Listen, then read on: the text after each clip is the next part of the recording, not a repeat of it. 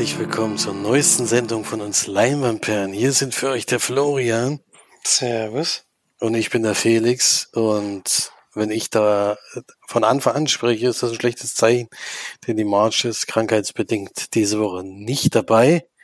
Aber wir hatten ja jetzt eine kurze Pause gemacht und haben deswegen ein bisschen mehr zu besprechen. Deswegen ist es gar nicht so schlecht dass wir nur zu zweit sind. Nee, das soll das natürlich nicht bedeuten, aber wir werden uns versuchen, kurz zu halten und vieles unterzubringen.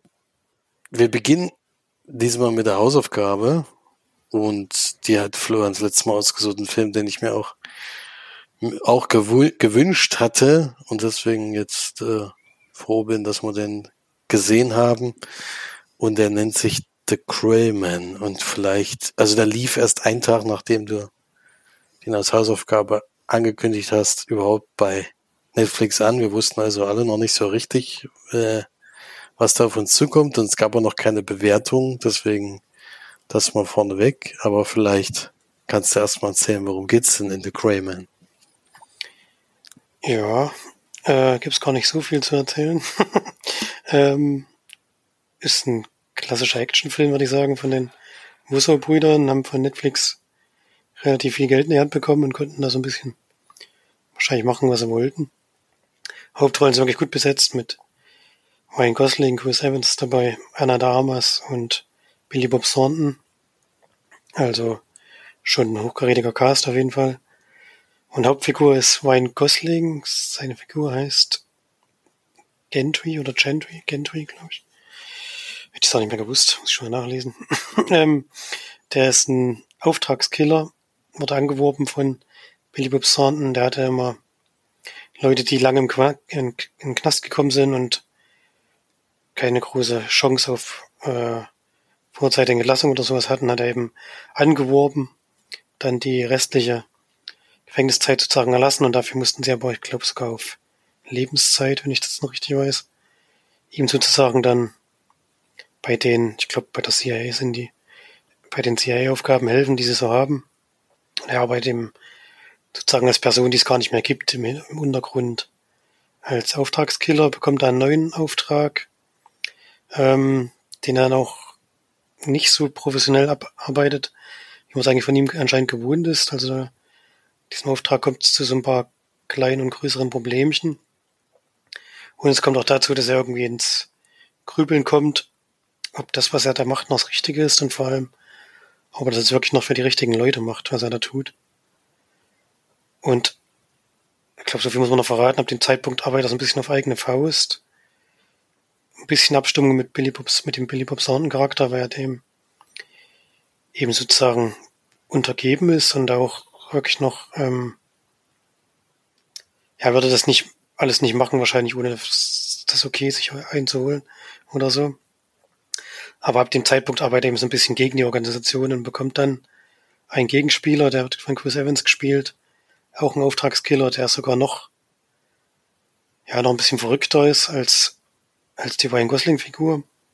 Und die beiden treffen dann im Film mehr, mehrmals aufeinander, bekriegen sich so ein bisschen und Chris Evans Aufgabe ist eben einfach eigentlich den Hauptcharakter umzubringen und ob das dann klappt und wie das Ganze abläuft und so. Und wie actiongeladen das Ganze dann ist, das sieht man eben in dem Film. Ja.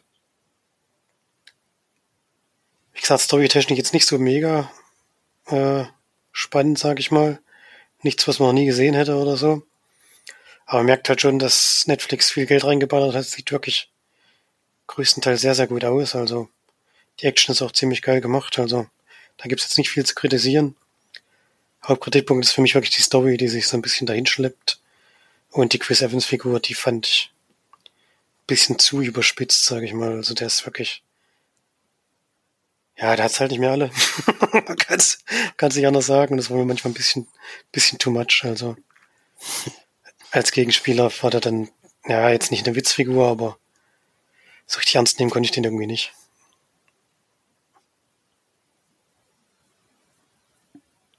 Ja, also bei mir ist es noch ein bisschen aktueller. Ich habe tatsächlich gestern geguckt. Also ganz kurzfristig noch. Ähm,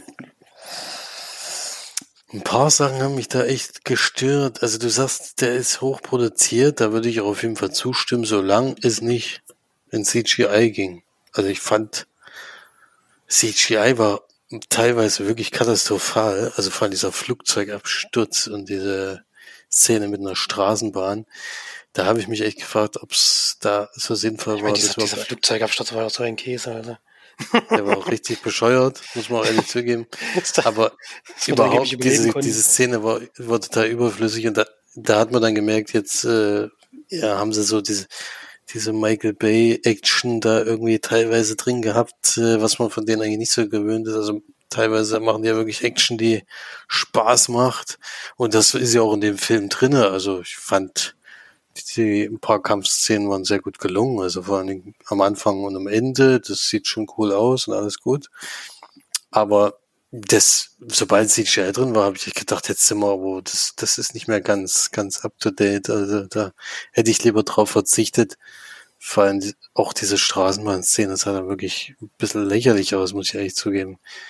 Ja, also da hat irgendwie dann doch ein bisschen das Geld gefehlt. Ansonsten ist das von der Besetzung her äh, top. Also äh, Anna de Armas ist ja auch wieder dabei und auch in den Nebenrollen alles ziemlich bekannte Gesichter. Also da hat man schon gemerkt, wo das Geld hingeflossen ist. Aber wenn man natürlich wieder einen Film macht, in dem ein Agent äh, sozusagen äh, gegen seine eigene, äh, gegen seine eigenen Vorgesetzten vorgeht, was man wirklich, also ich weiß nicht, ob die in einem Bourne-Film schon mal gesehen haben oder viele, viele andere Filme, die das gleiche Thema haben. Es ist langsam ermüdend und es wäre schön, wenn man sich dann doch mal was Eigenes ausdenkt. Äh, da hilft dann auch nicht immer, wenn du dann eben nur gute Action machst, dass da, dass da das alles immer überdeckt. So ist es dann halt nicht mehr. Also ich weiß nicht, ob man den x-ten Film mit dem gleichen Thema nochmal braucht. Ich fand es schön, äh, Ryan Gosling ähm, in so einer Rolle mal wieder zu sehen. Jetzt eine war doch auch eine, eine Hommage an Drive, oder? Wo der den Trainingsanzug hat und da langläuft. Ja. Das hat mich sehr an Drive erinnert, diese, diese Szene.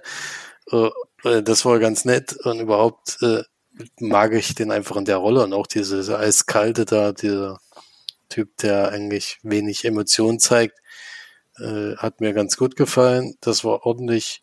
Allerdings haben sie das meines Erachtens nicht nur die CGI-Effekte das Problem, sondern auch das Ende, weil das haben sie ja völlig in den Sand gesetzt. Also da haben sie ja gedacht, wir müssen jetzt das so machen, dass man auf jeden Fall, dass es Potenzial gibt, da noch einen Film zu machen. Und deswegen, das hat nicht so richtig Sinn gemacht, was dann am Ende passiert ist, meines Erachtens. Aber ansonsten war das schon ein unterhaltsamer Film mit ein paar Abstrichen. Wie gesagt, einer der Netflix-Filme, die, die man auf jeden Fall gucken kann, aber nicht gucken muss, meines Erachtens. Also, wenn man da nicht in dem Action-Genre sowieso viel Freude hat, dann wird man mit dem Film auch jetzt nicht so viel anfangen können. Deswegen von mir nur fand ich tatsächlich überraschend wenig, weil ich am Anfang echt Lust, sehr große Lust auf den Film hatte.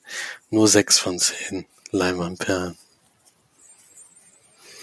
Ja, so nach in der Gegend komme ich auch raus. Also ist jetzt kein Schrott oder so, aber wie gesagt, Es ist über dem Durchschnitt, aber es ist auch nicht weit über dem Durchschnitt. es schleppt sich schon noch ein bisschen dahin. Also ja, auch zumindest mit dem Mädchen und so, das war fand ich viel zu lang irgendwie. Ja, da musste noch- der musste auch wieder zwei Stunden, sechs Minuten gehen. Das war auch wieder, das sind auch solche Sachen. Und ich weiß nicht, ob es bei dir so war, bei mir war der Film unglaublich dunkel. Also das Ende, das war wirklich, äh, musste ich die Helligkeit höher stellen, um überhaupt noch zu sehen, was da war. Passiert in dem Brunnen. Ja, Brunnen, jetzt habe ich den Brunnen gespoilert, ja, aber das ist, glaube ich, nicht so schlimm.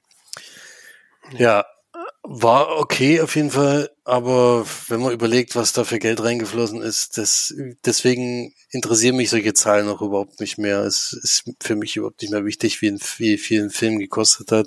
Ist eher traurig teilweise, wenn ich dann sehe, was da draus wird. Ähm, das geht eigentlich um die Qualität des Films und da hat er auf jeden Fall Abstriche leider.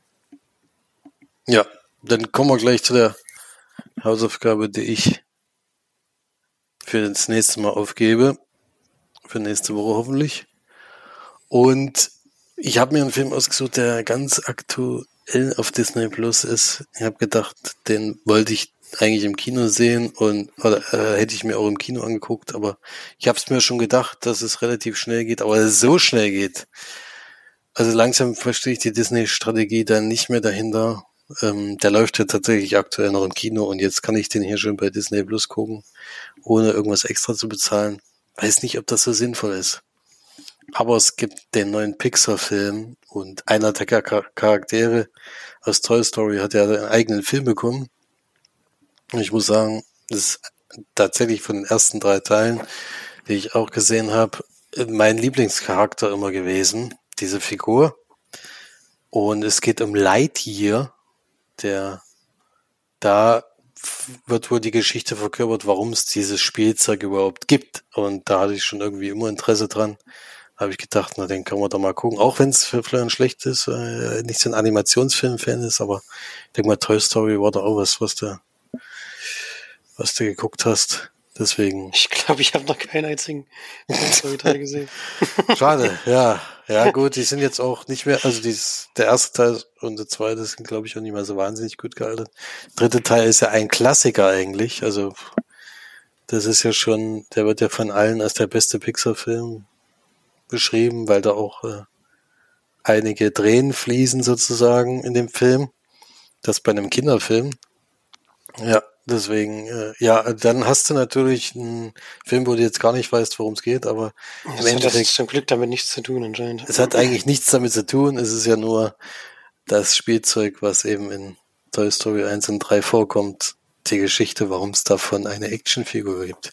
Ja, bin gespannt. Äh, die Kritiken gehen so weit auseinander, dass man gar nicht einschätzen kann, ob das jetzt gut, äh, ob das einem gefällt oder nicht. Die letzten Pixar-Filme waren ja nicht mehr so unseres aber irgendwie so ein Science-Fiction-Animationsfilm, ja, kann man mal machen, denke ich. Also da denke ich, dass das uns auch gefallen könnte. Gut, das war's zu den zur Hausaufgabe. The Greyman auf Netflix zu sehen, wie gesagt, kann man machen. Und wir gehen weiter zu den Filmen, die wir zu Hause geguckt haben. Oder, oder Florian in dem Fall sogar im Kino. Aber da wir, da wir uns abwechseln möchten, äh, springe ich jetzt mal zwischendurch rein, bevor wir in die Kultsnie gehen. Ja, der wichtigste Akt inzwischen, weil das wirklich immer ein spannendes Thema ist. Und ich habe aber zu Hause äh, etwas geguckt, was March beim letzten Mal schon besprochen hat, nämlich Catching Killers hat sehr äh, ausführlich äh, besprochen und zwar nicht eine bedingungslose Empfehlung rausgegeben, aber damals mein Interesse auf jeden Fall geweckt. Es liegt vor allem daran, dass es A nur vier Folgen sind äh, pro Staffel. Das ist meines Erachtens ganz gut. Warum, äh, werde ich gleich noch zu kommen. Und zweitens äh, sind es relativ kurze Folgen. Also die gehen 30 bis 40 Minuten und da wird halt kurz zusammengefasst und nochmal geklärt, was damals passiert ist und wie es aufgelöst wurde. Und zwei Staffeln gibt's davon, also insgesamt sind sogar acht Folgen gibt zwei Folgen, die über zwei, äh, ja, es gibt zwei Fälle, die über zwei Folgen gehen. Insgesamt der Rest ist immer Einzelfolgen. Und ich finde, sind alles sehr unterschiedliche, wirklich äh, heftige Geschichten. Da muss man echt ein bisschen Zähne zusammenbeißen. Teilweise vor allen Dingen kann ich da die Angst der Leute, die es damals gegeben hat, absolut nachvollziehen. Also es sind wirklich Sachen dabei, wo du auf der Straße auch nicht mehr sicher warst, wenn du draußen warst. Ja. Das ist schon sehr heftig und man ist ganz froh, dass es eben in der Nähe sowas bisher zum Glück noch nicht vorkam. Und kann man auf jeden Fall gucken, aber die Kritikpunkte von March kann ich, wie gesagt, nachvollziehen. Es ist eben nachgespielt, die meisten Sachen. Was mich immer wieder überrascht, was glaube ich in Deutschland so nicht möglich wäre, deswegen wird es hier solche Dokumentation auch nie geben, ist, dass die Personen namentlich und bildlich eben gezeigt werden. Also nicht nur die Opfer und die Leute, die da sprechen, also die Polizisten, die da zum Einsatz gekommen sind, sondern eben auch die Mörder, also das gibt's ja hier gar nicht, die werden hier mal umbenannt und Fotos kommen sowieso raus.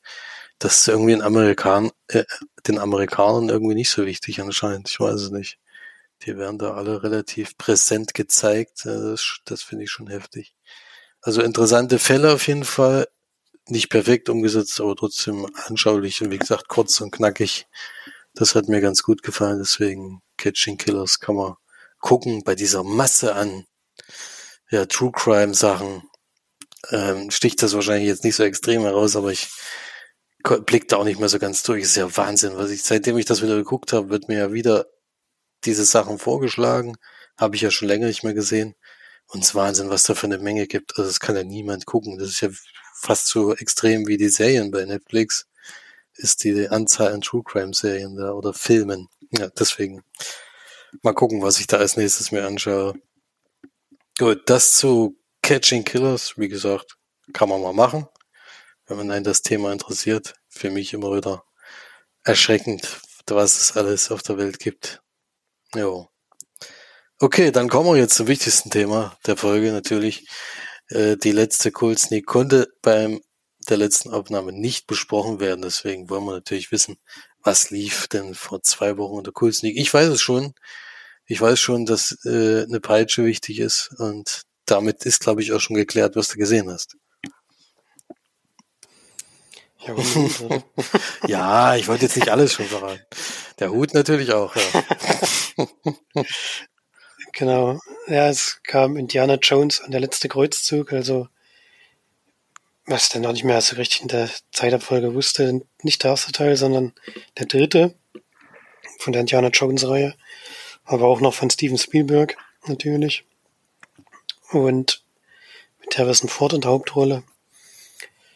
Und es ist schon wirklich schon ein paar Wochen her, dass ich den Film jetzt gesehen habe, deswegen versuche ich das mal noch zusammenzubringen. Ähm, Anfang sehen wir einen jungen Indiana Jones als Pfadfinder, der bei so einem Ausflug in so eine Höhlenlandschaft, keine Ahnung, ähm, da so ein paar Leute beobachtet, die dort sich an äh, verborgenen Schätzen zu, zu machen, äh, zu schaffen machen und kann die da so ein bisschen austricksen und das, was sie eigentlich gerne bergen wollten, kann er stehlen und sogar fliehen und das dann einem, äh, einem Museum, glaube ich, übergeben. Beziehungsweise, nee, das klappt, glaube ich, nicht, sondern das Teil muss er wieder abgeben am Ende. Ich weiß nicht mehr ganz genau, aber ist, ist eigentlich auch gar nicht so wichtig für die Handlung, der Anfang. Äh, dann gibt es einen Zeitsprung und wir sind eben in der Zeit, in der Indiana Jones dann an der Universität lehrt als ähm, Professor für Archäologie und dort dann von einem Menschen, der sich eben bei dem Thema auch sehr, für das Thema sehr interessiert und einen Auftrag für ihn hat, eben da zu so einer Feier eingeladen wird. Und ähm, ihm eben gesagt wird, dass gerade an einem, ja, nach einem verborgenen Schatz gesucht wird, bei dem es um einen heiligen Gral geht, der, glaube ich, wenn man daraus trinkt, ewiges Leben verspricht. Und das ist natürlich schon ein Ziel, was man verfolgen kann. äh, eigentlich will er das aber gar nicht so unbedingt, bekommt dann aber mit, dass sein Vater in diesem Fall schon längere Zeit arbeitet und ähm, dabei verschwunden ist. Ich glaube, in Venedig war das. Und dann macht er sich doch auf den Weg, um eben vor allem seinen Vater wieder zu finden, aber auch um irgendwie an diesem Projekt mitzuarbeiten. Und sein Vater wird gespielt von Sean Connery, ist glaube ich doch kein großes Geheimnis. Und er kann ihn aufspüren, allerdings noch nicht in Venedig, sondern dort ähm, kommt er den Sachen auf die Schlicht, die sein Vater auch herausbekommen hat. Und er muss ihm aber bis nach Österreich folgen. Und in Österreich wird er gefangen gehalten von den Nazis. Ich glaube, das ja, kommen ja mehrmals Nazis bei Indiana Jones vor, nicht nur in dem Teil. Jetzt glaube ich auch noch kein Spoiler groß. Und er kann ihn dort aus den Fängen irgendwie befreien. Ziemlich vielen, ja, auch Probleme, die sich an den Weg stellen. Und die beiden machen sich dann zusammen auf, um nach diesem heiligen Gral zu suchen. Und natürlich sind die Nazis auch unterwegs und wollen das möglichst vor den beiden schaffen. Ja. Ähm, ist wieder so ein ganz klassischer Abenteurerfilm mit dieser Schatzsuche, die ja eigentlich bei Indiana Jones dann, die dann immer hinausläuft. Jetzt noch diese kleine Geschichte dazu mit dem Vater, was ich eigentlich ganz gut fand, was dann noch ein bisschen Drive reinbringt, weil die beiden sich jetzt nicht so super gut verstehen. Die haben wohl ein bisschen, ja, angestrengtes Verhältnis, sage ich mal. Und müssen sich dann sozusagen über den Film hinaus, äh, über den Film so ein bisschen zusammenraufen, über die Story des Films. Ähm, geraten immer wieder aneinander. Aber das ist eigentlich ganz, ja, ganz sympathisch erzählt, sag ich mal. Also die zicken jetzt nicht an oder so, sondern das sind eigentlich immer ganz coole Sprüche, die sich so gegenseitig in den Kopf werfen. Das passt eigentlich. Ähm, die Schatzsuche an sich fand ich jetzt nicht so mega spannend, aber insgesamt ist das schon, ist das schon ein guter Film und ich habe den auch jetzt, glaube ich, erst das zweite Mal gesehen oder so. Also habe den auch sehr, sehr lange vorher nicht mehr gesehen gehabt und wusste fast gar nichts mehr. Also ähm, deswegen fand ich es auch sehr schön, ihn jetzt im Kino gesehen zu haben. Und ja, wie gesagt, ist ein guter Film, nicht der beste Indiana Jones, sag ich mal. Aber gerade jetzt im Kino hat es schon Spaß gemacht und gibt das sieben von zehn Leinwandperlen. Also, wenn man den irgendwo aufschnappt, kann man den schon immer noch sehr gut gucken. Ich glaube, die sind auch alle bei Disney Plus, denke ich. Bin mir aber nicht ganz sicher. Die müssten eigentlich mit zu 20th Century Fox gehören, aber ich weiß es gar ehrlich gesagt nicht genau. Vielleicht erzähle ich auch Quatsch. kann man ja nachschauen, ob es die irgendwo zu sehen gibt. Wenn ja, kann man das ruhig machen, wenn man den noch nicht kennt oder schon so wie ich schon sehr, sehr lange nicht gesehen hat. Ja, ich habe die auch schon sehr, sehr lange nicht gesehen, die Filme. Also für mich wäre es auch wieder Neuland gewesen, ehrlich gesagt. Nur von allen höre ich eigentlich immer, dass der dritte Teil eigentlich der beste sein soll. Jetzt hast du ja den dritten gesehen. Bin auch überrascht, dass die, oder haben die schon mal Teil 1 und 2 ge gezeigt oder ist das für die der Nee, die haben das von der Reihe noch so. nichts gekriegt gehabt. Es kann sein, dass die noch kommen, aber es war so schwer bei dem Verleiher da was rauszuleiern. Hm. Klang zumindest so. Ja, es ist ja Lukas-Films auch und ja, ist wahrscheinlich ähnlich schwer wie Star Wars. Das ist schon bei Disney, oder? Ich nehme an, das alles bei Disney ist. Das ist jetzt alles bei Disney, ja. ja die haben ja 20th Century Fox sozusagen geschluckt. Na, deswegen. Für Disney kriegt man anscheinend nicht so viel. Es kam ja auch noch kein Avenger oder so. Also das wäre eigentlich, das ist vielleicht noch kein Kultfilm, aber können wir jetzt auch zeigen, denke ich mal. Da kam ja auch noch gar nichts aus der Ecke. Ja, eine Kult, Kult Sneak ist das, glaube ich, noch nicht. Ne? Ein Avengers-Film. Das wäre mir neu. Ja, The Dark Knight kam ja auch und der ist jetzt nicht, der ist zwar ein bisschen älter, aber jetzt nicht so viel. Mhm. Das ist ja auch immer, das ist ja auch die Sache, was kriegst du überhaupt und wie alt darf sein, dass die Leute das noch gucken wollen und so. Das ist schon auch schwierig. Gut, soviel zur ersten Cool Sneak, den wir diese Woche besprechen. Wir haben tatsächlich zwei diesmal. Ich bin, da bin ich selber gespannt, weil ich es noch nicht weiß, was kam. Ähm, ich habe noch auch noch was nachgeholt, was March schon besprochen hat, oder sogar zwei Sachen, die sie mir jetzt nochmal empfohlen hat, die ich jetzt nachgeschaut habe. Ähm, weil sie ja immer schimpft, dass man nicht das gucken, was empfiehlt. nee, deswegen nicht so, weil mich das Thema einfach interessiert hat. Athletin A oder ja, Athletin A eigentlich ist der Titel. Gibt's auch bei Netflix schon seit 2020. Ist eine Dokumentation über ähm, die Athletin vom amerikanischen Gymnastikverband. Also es geht vor allen Dingen um Turnerin, ähm, die von ich weiß gar nicht, welche Zeitspanne es genau ist. Es ist relativ lang, ich glaube 30 Jahre, die da so ein bisschen abgebildet werden von den Anfangszeiten bis, bis zu heute.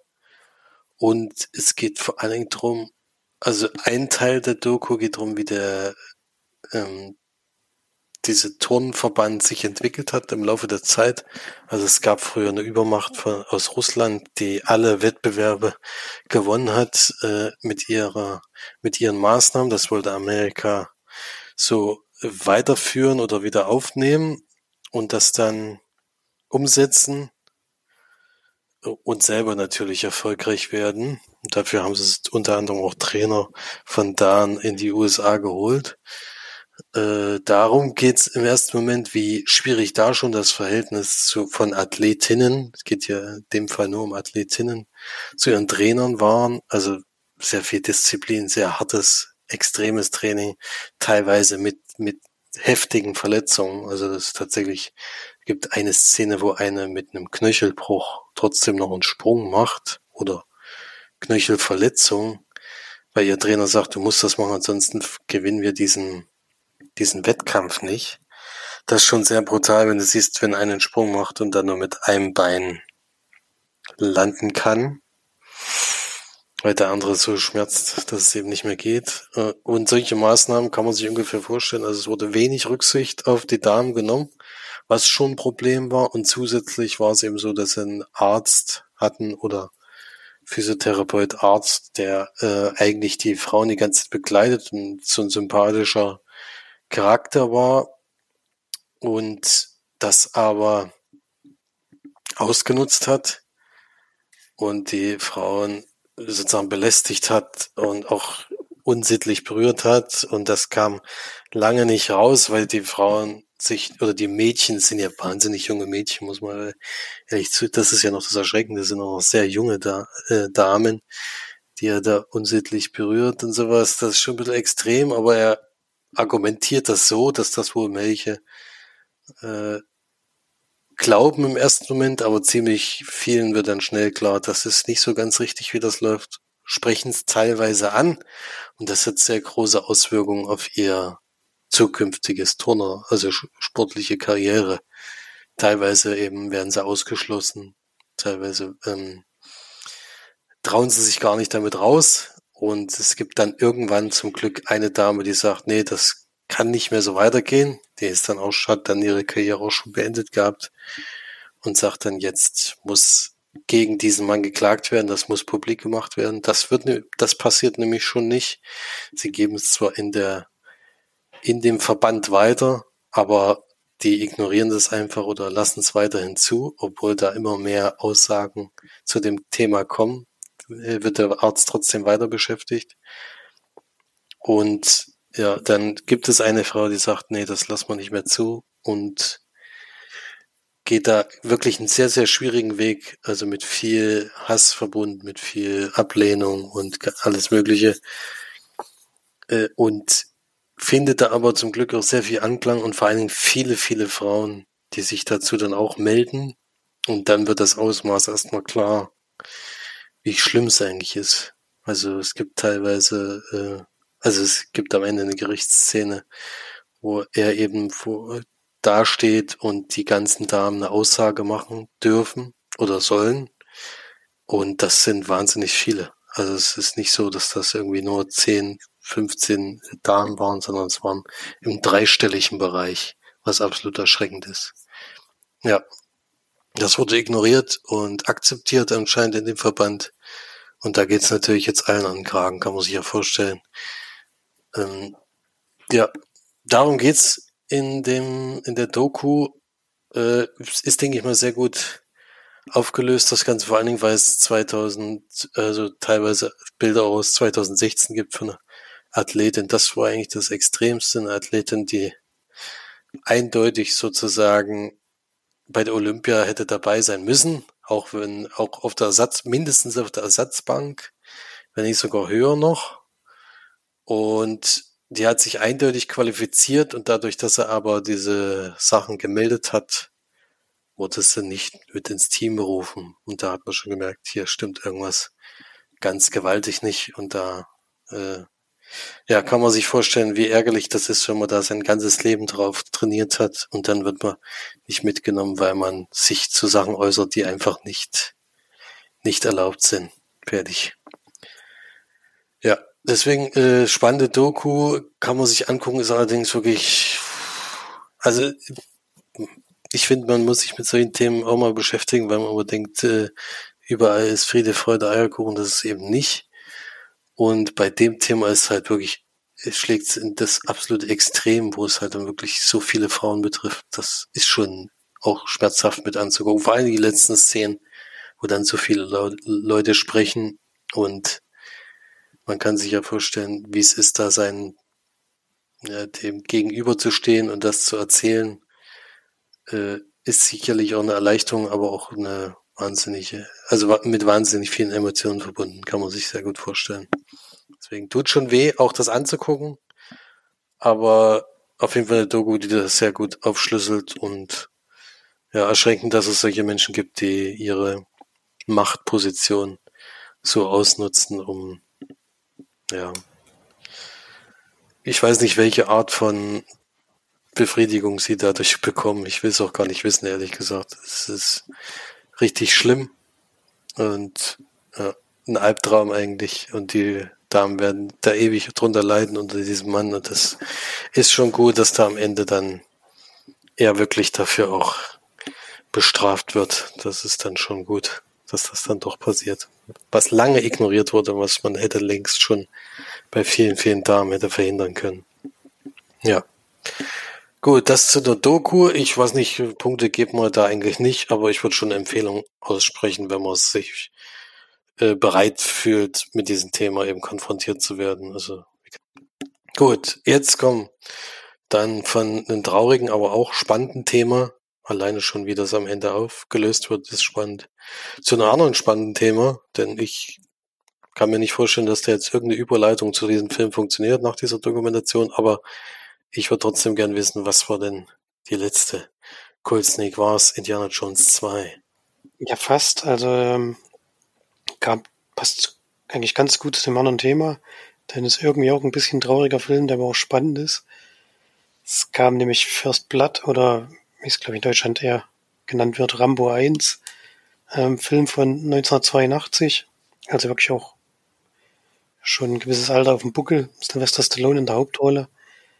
Und es geht drum, er ist ein Kriegsveteran, John Rambo eben, Titel geben sozusagen, der im Vietnamkrieg gedient hat und dort zurückkam und sich aber in Amerika so ein bisschen unaufgehoben, sag ich mal, fühlt. Er hat irgendwie keine richtige Connection, hat anscheinend auch keine Familie mehr.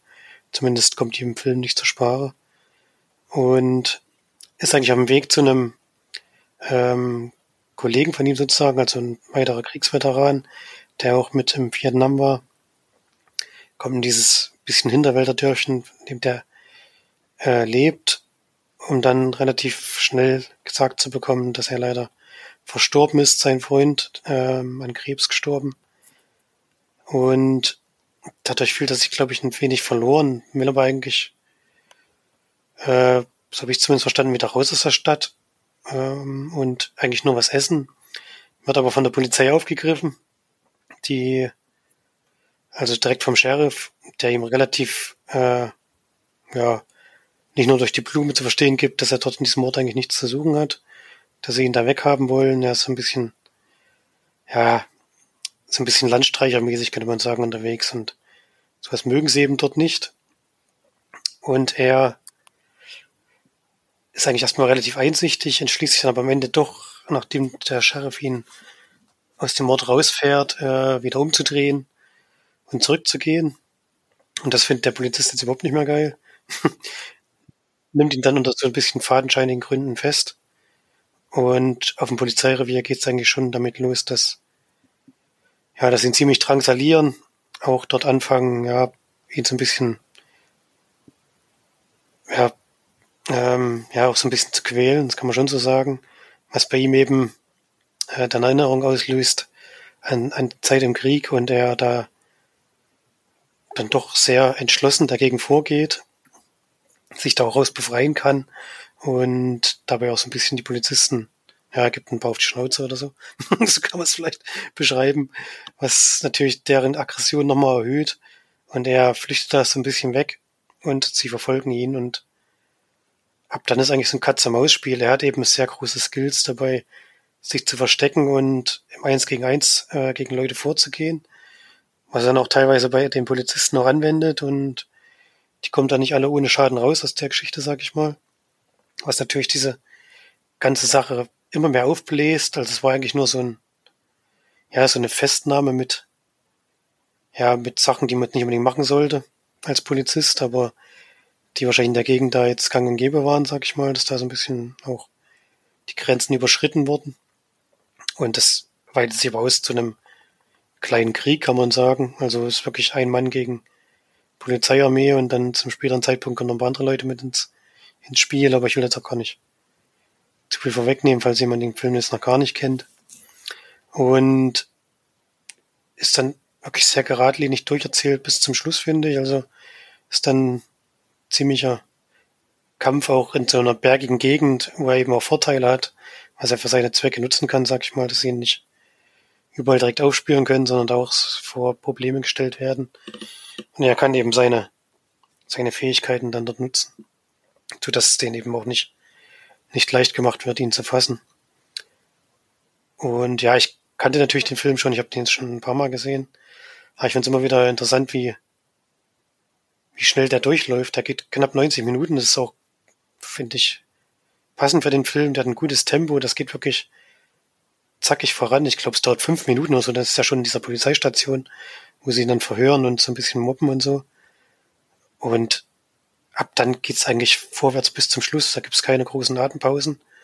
Da wird immer mehr aufgefahren und er, er kämpft sich immer mehr daraus oder äh, die Anzahl der Leute wird eben erhöht, die ihn, die ihn suchen und fangen wollen und das, ähm, wie gesagt, das ist eigentlich gut, gut und spannend durcherzählt, finde ich. Ich habe es in der deutschen Synchro gesehen, die ist ein bisschen, ja, ähm, die hat schon so ihre Macken, sag ich mal, aber ich fand das jetzt schön, ihn mal im Kino gesehen zu haben. Wie gesagt, ich finde, das ist ein sehr guter Film, der auch mit dieser posttraumatischen Belastungsstörung, die eben viele Kriegsveteraner haben, der, der damit ganz gut umgeht. Er bekommt immer so Flashbacks von Szenen aus dem Krieg, aber die sind immer sehr kurz und sehr einprägsam, sag ich mal, also auch sehr hart. Ähm, so dass man eben seinen Charakter irgendwie auch versteht, auch wenn natürlich die ja, das, was er macht, ist natürlich auch nicht in Ordnung. Gibt eigentlich keine Seite, die da irgendwie gut rauskommt bei der Geschichte. Also er ist, irgendwie verteidigt er sich nur, aber eben mit Mitteln, die auch so ein bisschen über die Grenzen hinausgehen, sag ich mal. Und ja, also wer den Film noch gar nicht gesehen hat, sollte ihn auf jeden Fall mal schauen. Das ist ja schon irgendwie ein Kultfilm. Das passt schon zu der Sneak dort. Und ja, wie gesagt, kurz und knackig und spannend und gut gemacht. Also ich komme da schon bei 8 von 10 Leimenperlen drauf. Hier ist Fall raus dabei und kann den schon empfehlen. Ja, so ein alter Film, den man, glaube ich, immer noch gut gucken kann. Also, hast du jetzt auch schon beschrieben. Weil im Kino habe ich den tatsächlich auch noch nie gesehen. Ja, so bestimmt auch spannend. Ich weiß nicht, wie lang deine letzte Sichtung her war. Es war wahrscheinlich auch ein bisschen länger her. Ähm, äh, naja, ich habe den schon mal nochmal im Fernsehen gesehen irgendwann. Das ist noch nicht so lange her, aber wie gesagt, im Kino habe ich den natürlich auch noch nie gesehen. Der kam in meinem Geburtsjahr. Und der ist ja schon, der ist schon hart. also, den kann man jetzt auch als, als kleineres Kind oder so, hätte man den sowieso auch noch nicht sehen können. Also. Nee, das auf jeden Fall nicht. Also, das ist schon ein harter Topak. Ähm, und kann man immer noch gut gucken. Also, ich finde, äh, der hat schon seine spannenden Momente, vor allen Dingen ja, diese Ablehnung. Und es ist eben nicht so wie nicht so die weiteren Teile, wo es dann ein bisschen quatschig wird. Dann, hm, das, dann wird dann genau. Krieg reingeschmissen. Es wurde noch sehr ernst genommen, das Thema. Den Krieg reingeschmissen. Und zwar auch mal was anderes, ja. dass die, dass er so Ablehnung bekommt als Kriegsveteran. Das ist schon heftig und da waren wir so hin und her gerissen zwischen den Leuten, wer da jetzt nur der bessere von denen ist. Was er am Ende macht, ist ja auch nicht mehr so ganz so gut. Nee, einen guten gibt's in dem Film eigentlich nicht. eigentlich in dem Film nicht, deswegen, das äh, war schon was Besonderes. Ja. Gut, dann haben wir die beiden Cool Sneaks abgeschlossen. Ich mache noch kurz ein Thema. Äh, eine weitere Empfehlung von March damals gewesen. Das war aber jetzt Zufall, dass ich das geguckt habe. Daran hatte ich gar nicht mehr gedacht. Es gibt nämlich auch noch, man merkt, ich gucke gerade irgendwie sehr viel in der Richtung. Aber das ist immer so ein Zwischending, wo ich dann immer in einen Schwung mehrere Sachen gucken, dann bin ich aber erstmal wieder übersättigt und dann gibt's wieder andere Sachen und irgendwann kommt es dann wieder.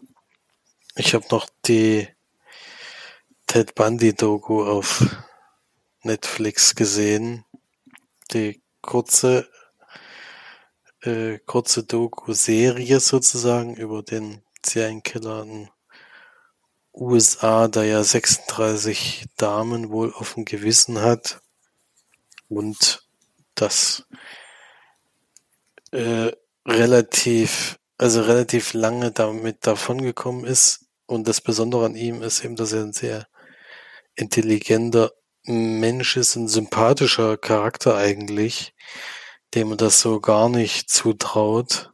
Und das macht die Geschichte so ein bisschen beängstigend auf jeden Fall. So, ein, so eine Art von Serienkiller hat man einfach noch nicht gesehen. Und ich will es nicht zu viel verraten, weil ich war, wurde dann doch teilweise überrascht von manchen Sachen. Also da hatte ich gar nicht mehr. Ich bin noch immer der Meinung gewesen, wir hätten da schon mal einen Film dazu gesehen zu dem Charakter. Aber ich behaupte jetzt einfach mal, entweder habe ich alles vergessen oder es gibt noch keinen Film dazu, den ich, den ich jetzt persönlich schon gesehen hätte. Ja. Also es waren einige Überraschungen dabei. Ähm, vor allen Dingen es war, wie schwierig es war, dem zur damaligen Zeit dem auf die Schliche zu kommen. Ähm, er ist eigentlich aus eigenen Verschulden dann irgendwann festgenommen worden. Kann man nicht anders sagen. Und dann ist natürlich ein wahnsinniger Prozess, den man durchgeht. Und diese Doku beschäftigt sich eben nicht nur mit dem, äh, wie die ersten Fälle aufkamen und wie der Gerichtsfall war, sondern eben auch mit dem, was danach kommt. Und man begleitet es dann tatsächlich bis zum Ende. Und ja, also wirklich ein Fall, der erschreckend ist, der äh, spannend gemacht ist auf jeden Fall, wie das aufgebaut ist. Wie gesagt, ich kannte die Art und Weise, wie das damals alles abgelaufen ist, gar nicht. Deswegen war es natürlich heft, war wieder ein heftiges Thema. Solche Real Crime Sachen schockieren mich immer wieder. Also da gibt's ja auch andere Sachen, wo es eben andersrum läuft, wo jemand unschuldig im Gefängnis sitzt. Und hier ist halt so, dass einer auch immer seine Unschuld beteuert, aber es offensichtlich ist, dass er es war und dann auch irgendwann darüber spricht. Also es ist wirklich heftig, wenn man solchen Leuten begegnet. Und auch da wieder wurde sehr viel Material gezeigt von damals. Äh, sehr viele Aufnahmen abgespielt, Videos von ihm wurden gezeigt. Bin immer überrascht, wie, wie detailreich das sein darf, das Ganze. Und ist auf jeden Fall gut gemacht, kann man, kann man gucken. Ist halt auch so ein Thema, muss man sich auch mit beschäftigen wollen. Also es geht tatsächlich um jemanden, der in Wirklichkeit das gemacht hat. Das ist eben kein Film oder keine Serie, die da drauf irgendwie aufeinander aufbaut, sondern es ist ein realer Fall und es ist absolut erschreckend. Vor allen Dingen, wie schwer es ist, zur damaligen Zeit war, jemanden zu fassen, der so effektiv, sage ich jetzt mal, vorgeht. Das ist schon sehr heftig, wenn man das so mitbekommt. In der, in der jetzigen Zeit wäre auf jeden Fall deutlich früher erwischt worden. Ja. Deswegen, das kann man auch wieder empfehlen, wenn man sich dafür interessiert. Aber wie gesagt, ist auch was, was einen sehr erschüttert zurücklässt. weiß auch nicht, warum ich da jetzt gerade, gerade das gucke. Weiß ich nicht. Ist irgendwie einfach gerade so und weil auch gerade nicht so viele Alternativen da sind, vielleicht habe ich mich jetzt mal wieder mit dem Thema befasst. Das kann jetzt auch erstmal gerne wieder ein paar lustigere Sachen sein. Es muss jetzt nicht, muss jetzt nicht ständig so weitergehen. Aber wie gesagt, auf Netflix zu sehen, wer da Interesse dran hat. Ja. Gut, das war's dann auch zu dem Podcast für diese Woche. Nächste Woche sind wir dann hoffentlich wieder vollständig und auch mit vielen Filmen oder Serien oder Dokumentationen dabei. Ist denn morgen, ich muss sagen, wir nehmen Mittwoch auf, ist denn morgen Cold Sneak? Nee. Nee, nächste Woche ist wieder. Also wir werden nächste Woche auf jeden Fall noch keine neue Cold Sneak haben. Aber dafür haben wir vielleicht andere lustige Themen. Ich bin gespannt, was wir alle sehen können und werden. Und wünsche auf jeden Fall eine angenehme Woche. Geht fleißig ins Kino, obwohl das gerade auch bei mir ein bisschen schwierig ist. Also richtig was kommen tut nicht. Tut bis jetzt irgendwie nicht so richtig. Ähm, mal gucken, was da in nächster Zeit anläuft. Aber bis jetzt äh, ist gerade so ein bisschen Sommerloch, habe ich das Gefühl. Aber das wird schon wieder besser. Ansonsten guckt halt was Schönes zu Hause oder vielleicht ist ja auch was Interessantes für euch dabei ich habe mir das Kinoprogramm auf jeden Fall zur Gemüte geführt und habe irgendwie nicht so richtig was gefunden. Ja, und dann ja, hören wir uns nächste Woche wieder und mal gucken, was wir da zu besprechen haben. Bis dahin eine schöne Zeit und bleibt gesund und bis bald. Tschüss. Tschüss.